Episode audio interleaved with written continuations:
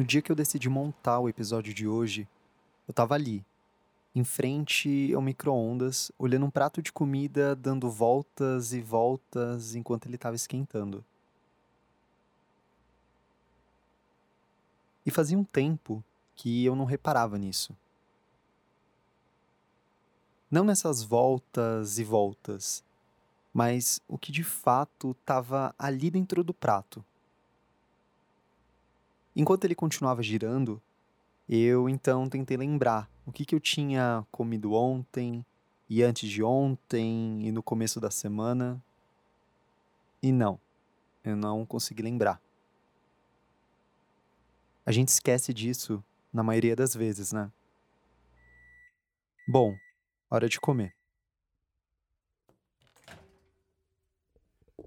Mas o que afinal isso tem a ver com o episódio de hoje? Tudo. Então a comida ela tem esse papel fundamental, que é o de conexão e de, de, e de carregar outros valores que são importantes não só socialmente, mas para aquela comunidade. Esse trecho que você ouviu é de uma conversa que eu tive com a Camila Spolon há algum tempo atrás.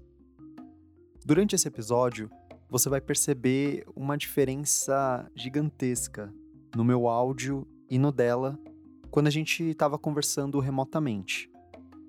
Isso porque quase que a conversa não rolou. Isso por conta de alguns problemas técnicos aí que sempre acaba acontecendo.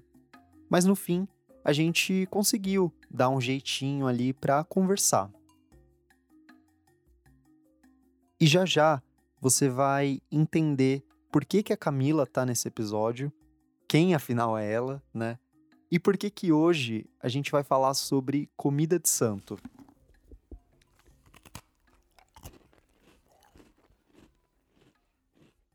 É a comida que vira e mexe a gente encontra nos terreiros do acarajé, pipoca, até a feijoada, a comida e o ato de comer estão presentes nas comunidades. Mas não é apenas nelas que a gente vai encontrar tudo isso. E por esse motivo, falar sobre comida de santo é tão importante. Muita coisa acontece dentro do terreiro, mas da porta para fora dele o que que essa prática representa? E voltando para dentro, quem você é depois de fazer ou comer uma comida de santo? Quando você come parte de quando você come a pipoca de Ubaluaí, quem é você depois disso? Se você responder a mesma pessoa, você não entendeu nada. Eu sou o Matheus Salustiano e esse é mais um episódio do Umbanda Cast, um podcast sobre Umbanda e diálogos que agregam.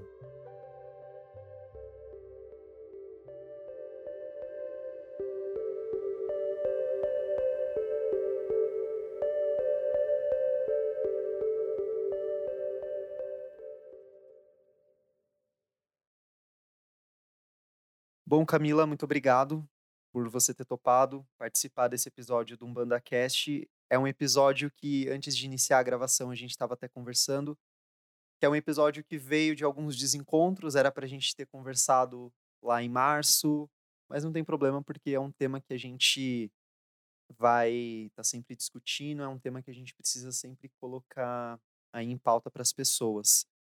É, eu queria, inicialmente, antes da gente entrar é, a respeito do tema do episódio de hoje, eu queria que você se apresentasse para o pessoal que vai ouvir esse episódio, contando um pouquinho né, sobre quem é você, qual é a sua trajetória, a sua trajetória tanto acadêmica quanto a sua trajetória sendo uma mulher de terreiro, né, uma ativista alimentar.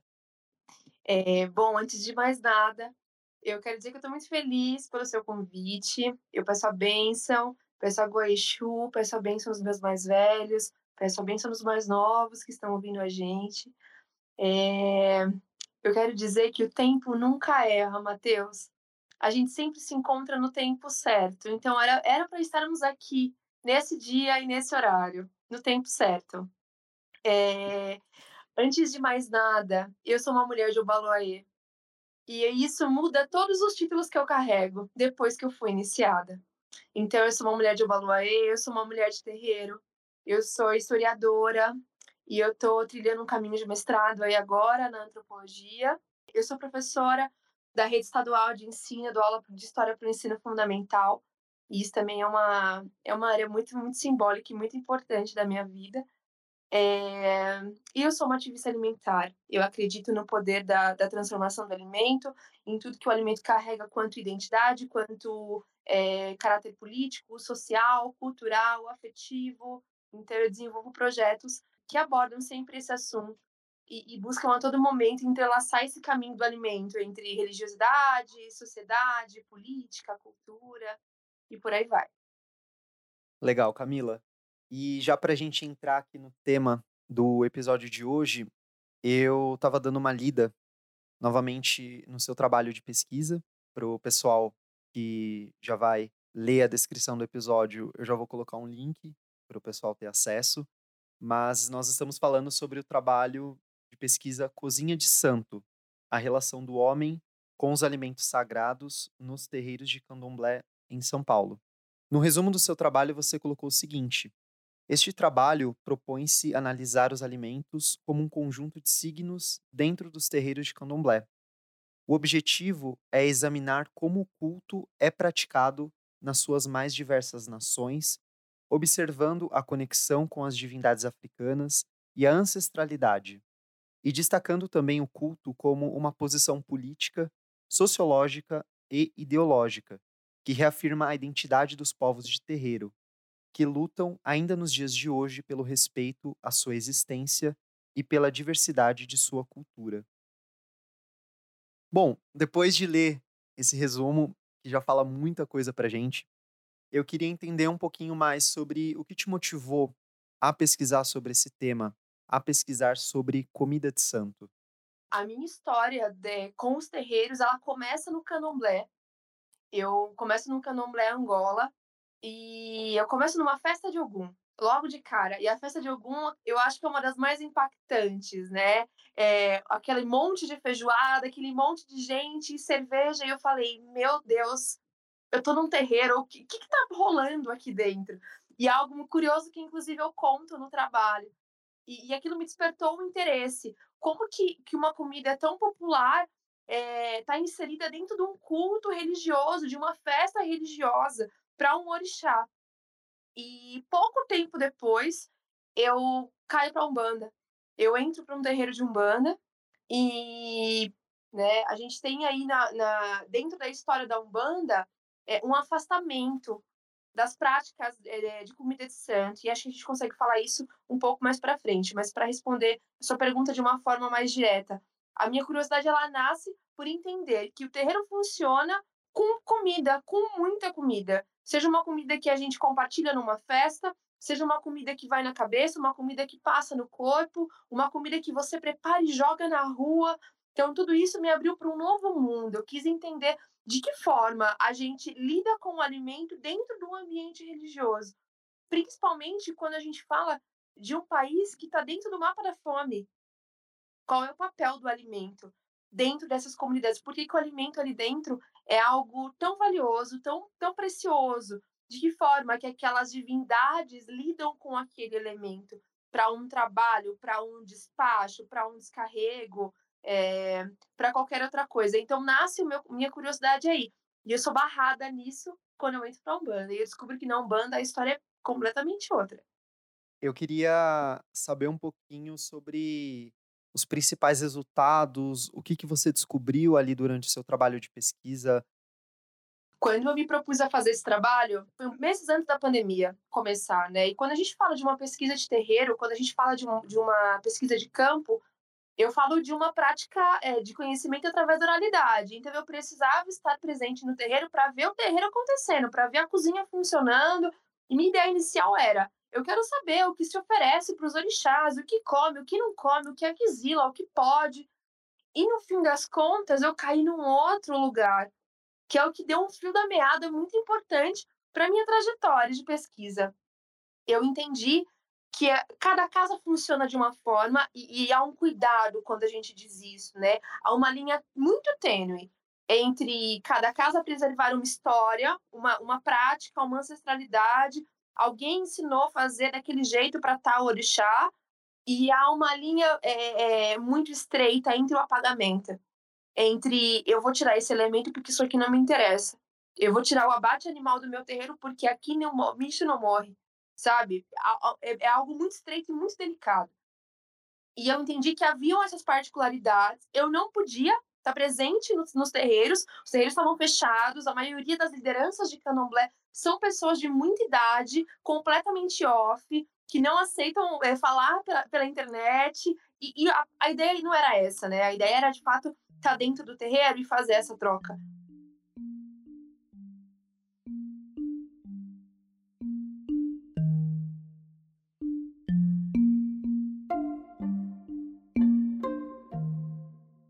Então eu precisei ir por, um outro caminho.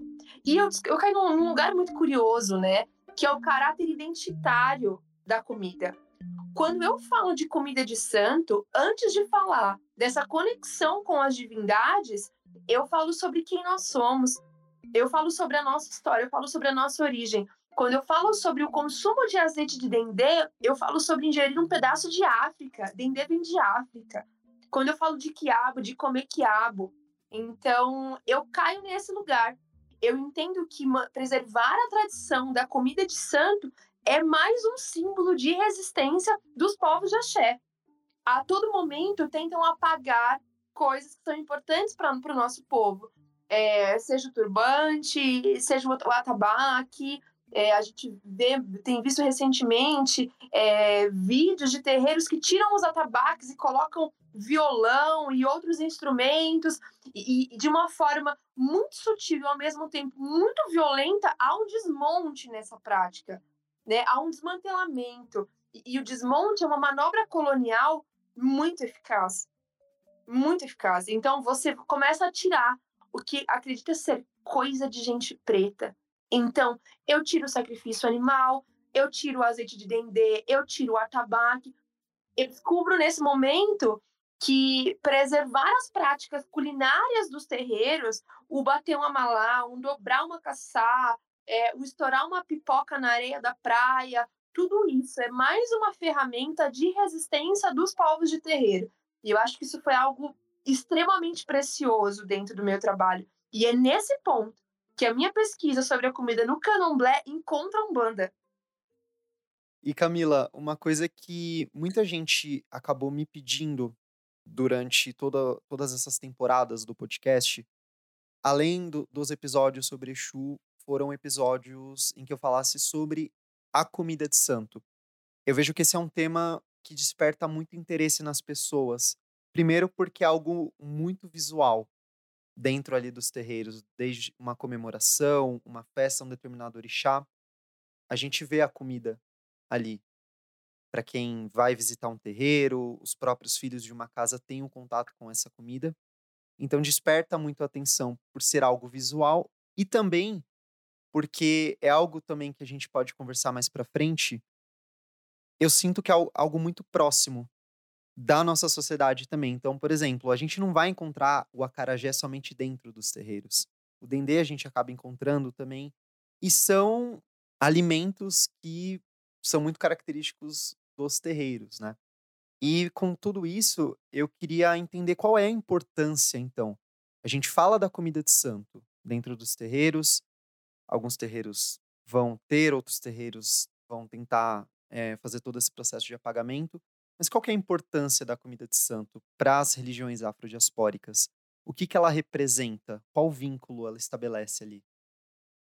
A gente pode começar falando é, sobre a importância não só do alimento, mas do comer, que são coisas diferentes, né?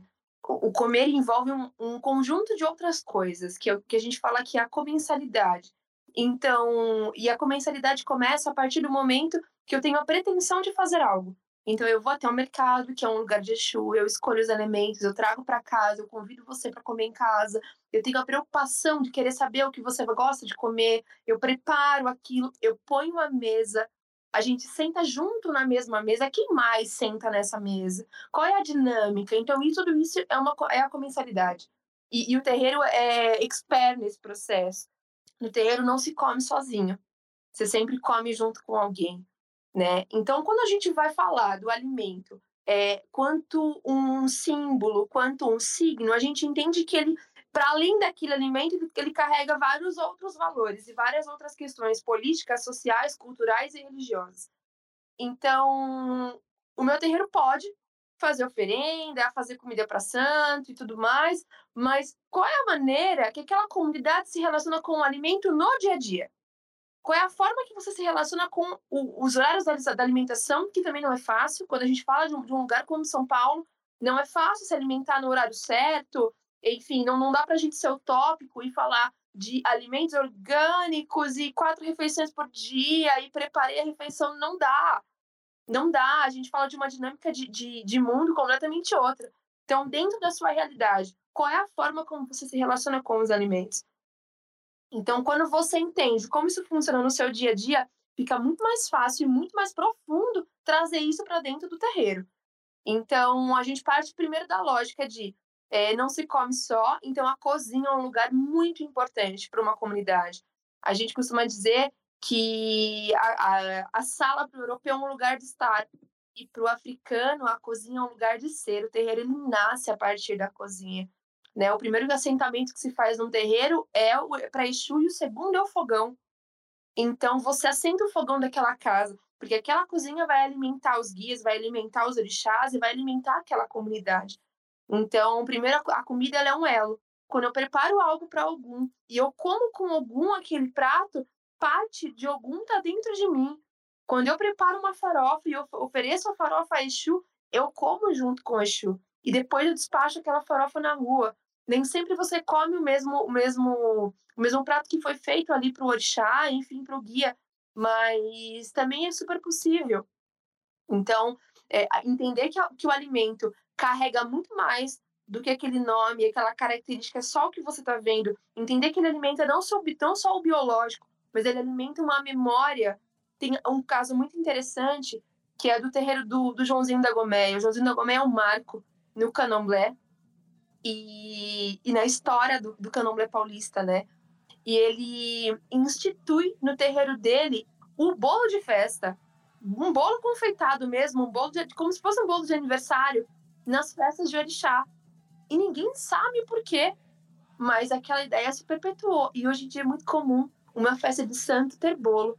E, e quando a gente fala de uma lógica de terreiro, a gente parte de uma circularidade e não de uma ideia cartesiana então, pouco importa qual é a explicação que o Joãozinho tinha para o bolo, mas o bolo foi instituído porque era algo muito importante para ele. Então, a comida ela tem esse papel fundamental, que é o de conexão e de, de, e de carregar outros valores que são importantes não só socialmente, mas para aquela comunidade. Não tem como a gente falar de comida de santo se a gente não falar das vivências de terreiro. Né? Então, eu acho que não tem outro lugar melhor que a gente vê na prática a comida de santo ali do que dentro do terreiro, porque daquilo que eu vivencio no terreiro que eu sou filho, é muito essa ideia de conexão. E na sua fala, Camila, você mencionou a respeito de Exu. Exu, em muitos itãs, a gente vai ver ele ali enquanto a boca que tudo come. O que, que a gente pode aprender, então, com esse orixá? Olha, meu pai de santo costuma dizer que é um orixá a ser conquistado. Então, independente da forma como que eu fale aqui, talvez quem está nos ouvindo não entenda. E isso diz muito sobre a relação dela com Exu. Por mais que a cozinha seja de Oiá, cozinha antes de mais nada é de Exu. E esse tá é muito interessante, né? Que conta que Exu nasceu com muita fome e comeu tudo, inclusive a própria mãe. E o acordo que ele faz de pôr tudo para fora Exu come de um jeito e cospe de outro jeito, na condição de ser o primeiro a ser alimentado, em qualquer ocasião.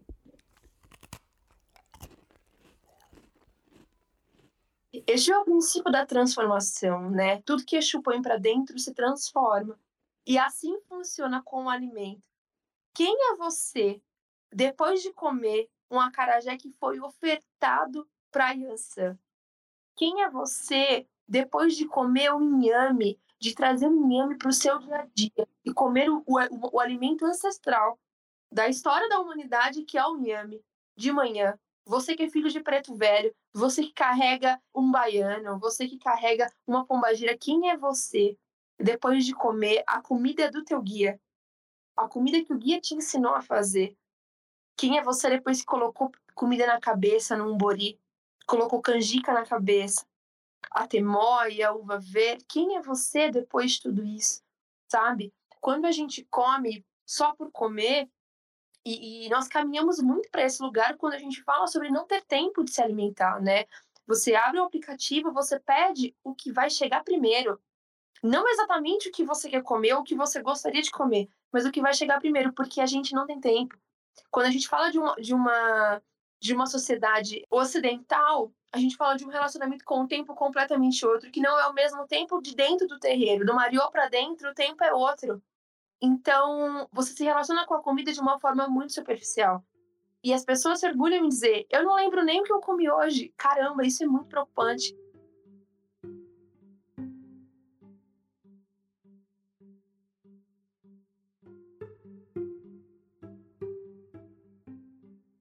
Então, dentro do terreiro, é, a relação, o que isso nos ensina é sobre quem você é depois do que você, depois que você põe algo para dentro de você, ou você só comeu por comer.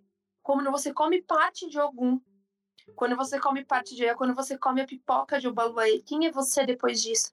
Se você responder a mesma pessoa, você não entendeu nada. Então é preciso voltar e é preciso ouvir Exu novamente. É preciso conquistar Exu novamente para que a comida faça de fato sentido para você. E eu acho que uma coisa bem importante de tudo isso é o além de comer, é justamente o ato de preparar também, né? Porque dentro do terreiro a gente aprende que a comida de santo, ela não é feita de qualquer jeito, né? Ah, eu tô com a cabeça cheia, deixa eu bater o acarajé aqui de ançã de qualquer jeito e vou lá oferendar para ela e pronto. Isso é uma coisa que a gente aprende que não. Precisa ter um cuidado, precisa ter o respeito, entender o que está sendo feito ali. E eu acredito que a gente pode muito trazer essa reflexão para o nosso dia a dia, né? Então, o que, que a gente está fazendo? Importantíssima. A todo, a todo momento, o, o, esse trânsito entre sagrado e profano, terreiro e sociedade, eles se cruzam a todo momento, né? E quando a gente fala de, de comida, comida é mandinha velha. Comida, comida é, é uma das mais altas magias que existe, forma de magia que existe. Quando você fala de comida, você fala de, de, de sopa que cura uma gripe. Você fala de chá que cura uma cólica. Você fala de café que cura uma dor de amor. Então é, é, é, é preciso ter muito cuidado. Uma cabeça ruim, um, um ori burucum, um ori doente, para preparar um alimento derruba uma comunidade. Da pessoa não tá bem, se você não tá bem e não sabe o que você tá fazendo ali, você derruba uma comunidade. E, cada, cada casa tem um, uma sua, a sua relação com a cozinha, então algumas das cozinhas têm uma pessoa específica que cuida do alimento, do preparo, outras não. Mas é importante que, que entendamos que a pessoa que está responsável pela cozinha vai entender que as pessoas vão pôr aquele alimento para dentro delas. Então, que você esteja bem, que você esteja consciente, esteja presente ali, de, de, de mente e corpo, presente naquele lugar, naquele preparo.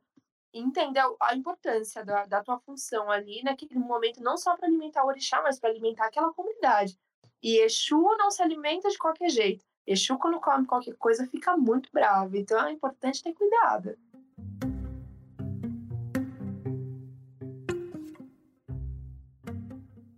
E aí, o que, que você tá achando do episódio?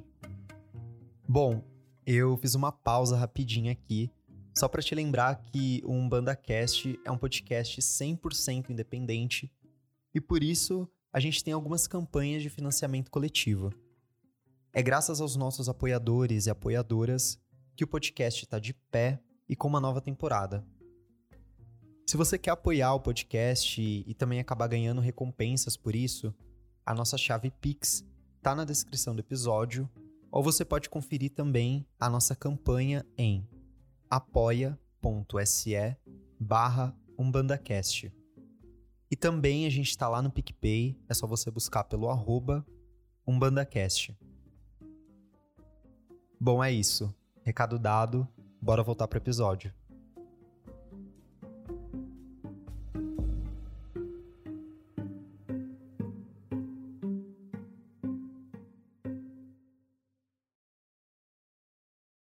E aí a gente acaba caindo é, num tema que não diz respeito somente à comida de santo, mas sobre tudo aquilo que envolve os terreiros, que é exatamente essa linha tênue, né, entre o que é a nossa, a nossa realidade, é entender que a tradição ela é passível né, de modificações, dependendo do nosso tempo, enfim, a situação que a gente está ali. E do outro lado, a gente tem um movimento justamente de apagar de transformar a Umbanda em tudo menos aquilo que diz respeito à África. Então, como que a gente pode identificar isso, entender de uma forma, acho que até mais prática do nosso dia a dia, o que de fato ali se caracteriza como um, apagamento? Olha, eu acredito que quando a gente fala de religiosidade, quando a gente fala de prática religiosa, é impossível, impossível falar disso sem falar de estudo, sabe? Aquele lance de o guia ensina tudo, o terreiro ensina tudo, não é real. Não é real, isso é irresponsável, né? Quando a gente fala de, de, de principalmente quando a gente fala de terreiro, a gente fala de política o tempo inteiro, né? Então, o fio da meada dessa história tá na história da Umbanda. Qual é de fato a origem da Umbanda? Ou qual é a história da origem da Umbanda que te interessa, sabe? Porque, por vezes, eu, eu percebo um movimento de pessoas que entendem qual é o cenário histórico aonde a Umbanda, de fato, nasce, mas se ela reconhece aquele início, ela, é, é preciso que ela abra mão de algumas regalias e dos privilégios. E nem sempre a pessoa está disposta. Porque é, pessoas que lidam com a comunidade quanto um negócio, quando você se posiciona, principalmente quando a gente fala de raça, você perde, entre aspas, clientes. E isso, para muitos terreiros, não é interessante. Então, é, para essas comunidades, de um modo geral, é interessante seguir uma lógica embranquecida de que, olha, o nosso terreiro, e eles utilizam muito esse termo, o terreiro aqui é uma umbanda, mas é uma umbanda branca, viu? Você fica tranquilo. Aqui ninguém mata bicho. E aí, o que, que eles reforçam com isso? A imagem, imagens de santos católicos no Congá. Para reafirmar uma, um, um embranquecimento. Olha, não, aqui, aqui a Iemanjá é branca, aqui nós cultuamos Jesus Cristo, e aqui não tem animal, Jesus foi o último cordeiro, aqui não tem bicho. E você percebe essa, essa mistura de, de coisas e o Baba Sidney tem uma frase muito interessante que ele fala assim: é preciso tirar as igrejas de dentro dos terreiros. E, e a crítica que eu faço aqui não é sobre o cristianismo, mas sobre os terreiros que se utilizam do cristianismo como uma forma de embranquecimento. E as pessoas têm uma ideia completamente distorcida da, do, da morte de um animal para o terreiro. E detalhe, o país, o, o Brasil é um dos países que mais exporta aves no mundo. Mas o problema é a galinha dentro do terreiro. E quando o animal é sacrificado dentro do terreiro, aquela carne vira comida para aquela comunidade. As pessoas comem aquilo. Uma parte é tirada, o axé é tirado para ofertar a Exu, as penas são tiradas e tudo mais, mas a carne daquele bicho é alimento para todo mundo. É um animal saudável. Não se sacrifica um animal para o terreiro, um animal doente. Então, é, e percebe que o incômodo tá quando a galinha tá no terreiro, porque quando ela tá na rua, no, na, no restaurante, ela não é um problema. Quando ela tá num grande abatedouro, isso não é um problema. Então, é importante que tenhamos responsabilidade para olhar para as práticas da comunidade que nós fazemos parte, sabe? Da onde são tiradas aquelas informações? Nem tudo vai ter resposta, a gente já falou sobre isso. As práticas em si, elas não precisam ter explicação. Mas quando se fala de história, há um registro a pessoas que vieram antes, a um cenário político, político e social muito bem posto, muito bem colocado. O que tem por trás dessas informações? O que tem por trás de um terreiro que se diz contra um sacrifício animal? É importante que tenhamos esse olhar responsável para todas as práticas em todos, em todos os lugares onde nós estejamos. Eu acredito que uma das frases que eu mais escutei a respeito da sacralização animal é a seguinte: a Umbanda não faz sacrifício animal. Isso é coisa do candomblé. E eu percebo muito que diferentes práticas, em diferentes ritos, a nós que somos da Umbanda, tudo aquilo que foge desse padrão, foge desse processo de embranquecimento que você mencionou muito bem, não é mais uma coisa da Umbanda, é coisa do candomblé. Então, em um momento da história, ah, o Exu, o Exu não é da Umbanda, o Exu ele tá lá na Quimbanda. O sacrifício animal não tá na Umbanda, o sacrifício animal ele tá no candomblé. Eu vejo esse, esse discurso ele ser potencializado assim por muitas pessoas que às vezes ficam com esse discurso, né? Não, eu sou um bandista, então eu não posso realizar, não posso fazer a sacralização animal, porque isso é do candomblé, né? E aí eu fico me perguntando até que ponto a gente vai jogar tudo isso para o candomblé, né? Até que ponto a gente não vai falar, tá, existe, existe no candomblé e pode existir dentro da Umbanda. Não é que nunca existiu, é que foi tirado, mas sempre esteve lá, né? Eu fico me perguntando muito a respeito disso. E o umbandista ele tem um lance, né? Ele quer buscar uma. E não só um bandista, mas as pessoas, de um modo geral, gostam do, do, do, negócio puro ali, né? Ah, eu quero, quero buscar um terreiro que é uma, uma Angola pura, é um, um terreiro de umbanda pura. E aí isso cai num lugar muito perigoso, né? Quando a gente fala de uma de, de algo não houve uma interferência cultural, não houve uma mistura de práticas, um não bebeu da fonte do outro, primeiro, isso é utópico. E a busca por, um, por algo puro remete a um arianismo. E isso cai num lugar extremamente perigoso. Então, comecemos daí, né? Começamos esse assunto desse lugar. É... Então, você olha para o candomblé e o teu terreiro bebe do candomblé só o que interessa. Então, pera lá, o teu terreiro joga búzios, então búzios também é coisa de candomblé. Ah, mas o Búzios não tem problema, mas o, o, o Ejek é o sangue do, do galo, aí ele é um problema. Então você percebe, há um processo seletivo de, de informações. E isso dá em lugares é, absurdos, assim. Esses dias eu vi um post no, no Instagram que eram, se liga só, era um Olubagé, Olubagé é a festa que é feita para o Baluaí. Ayahuasqueiro era um ritual de ayahuasca na Sexta-feira Santa, que é uma data católica. Você percebe aonde isso vai dando? A, é, a pessoa que é o dirigente, enfim, se acha no direito de pegar elementos de várias religiões e remontar uma prática sem o menor cuidado. Sem o menor cuidado, sem o menor respeito a toda essa cultura que foi construída. Então, isso é uma apropriação cultural absurda. Babá Rodney William fala muito sobre isso no livro dele, sobre apropriação cultural sobre esse desmantelo, né? Eu, eu pego é, de religiões pretas só aquilo que eu acho que é, que é tranquilo. Então é preciso ter muito cuidado. E a nossa primeira mira é a igreja neopentecostal, que tenta a todo momento apagar esse tipo de coisa e demonizar o dendê e demonizar nossas coisas e tudo mais, e o capoeira gospel e bolinho de Jesus, mas há um outro movimento por fora aí que também merece um cuidado que é que são pessoas que, que tentam se utilizar do, das nossas coisas de uma por interesse. Que na hora que o terreiro está sendo incendiado, na hora que a, a, deputada Beni Brioli levantou a imagem da Pombagira dentro do, de um plenário, quem foi que manifestou apoio a ela? Quem foi que se pronunciou? Então aí não interessa? Então pera lá. O caminho não é esse, não.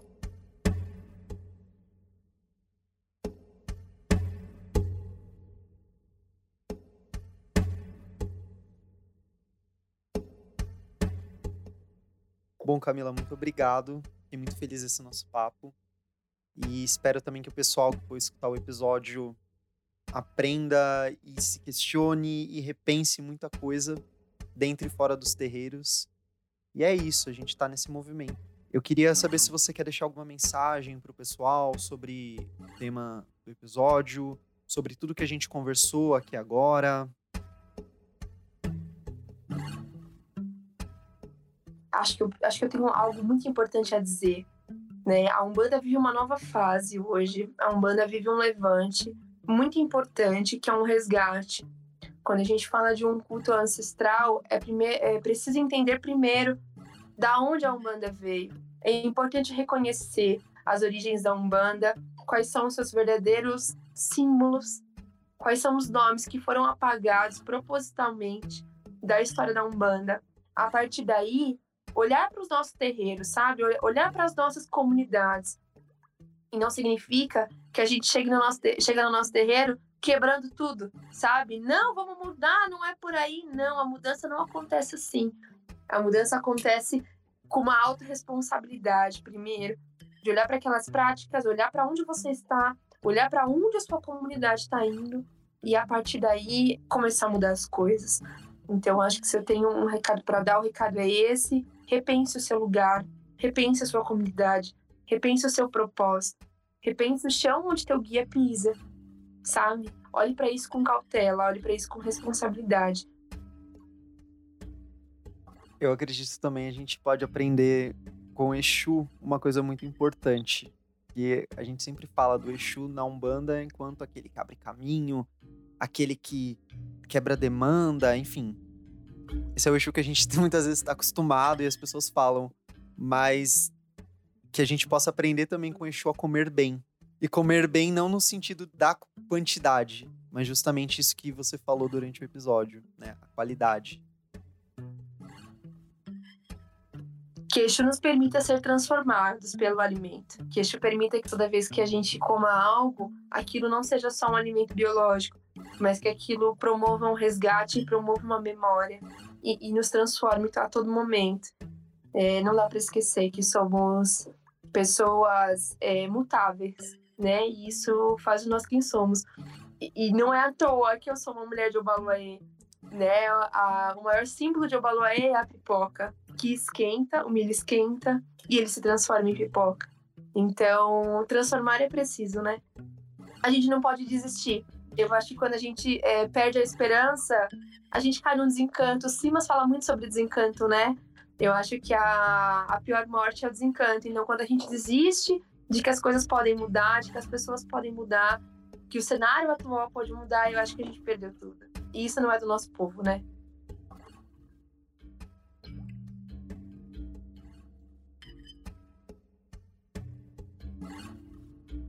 O UmbandaCast é um podcast sobre Umbanda e diálogos que agregam. Eu, Matheus Salustiano, fiz o roteiro, entrevista e a edição do podcast. Esse episódio usou áudios de TV Odara e BBC Sound Effects. A trilha sonora é da Blue Dot Sessions. Relembrando aqui se você quiser apoiar esse podcast que é feito de forma 100% independente, a chave Pix está na descrição do episódio ou é só acessar apoia.se barra umbandacast. A gente também tá lá no PicPay, é só você buscar pelo arroba umbandacast. E se você que está aqui terminando de ouvir esse episódio ainda não segue o feed do programa no seu tocador favorito, aproveita e faz isso agora para você não perder nenhum episódio. Siga a gente também no Instagram e Twitter pelo arroba umbandacast para acompanhar todas as publicações que eu faço por lá. E é isso. Se você é do axé, se você não é do axé, o meu saravá a todos. Até a próxima.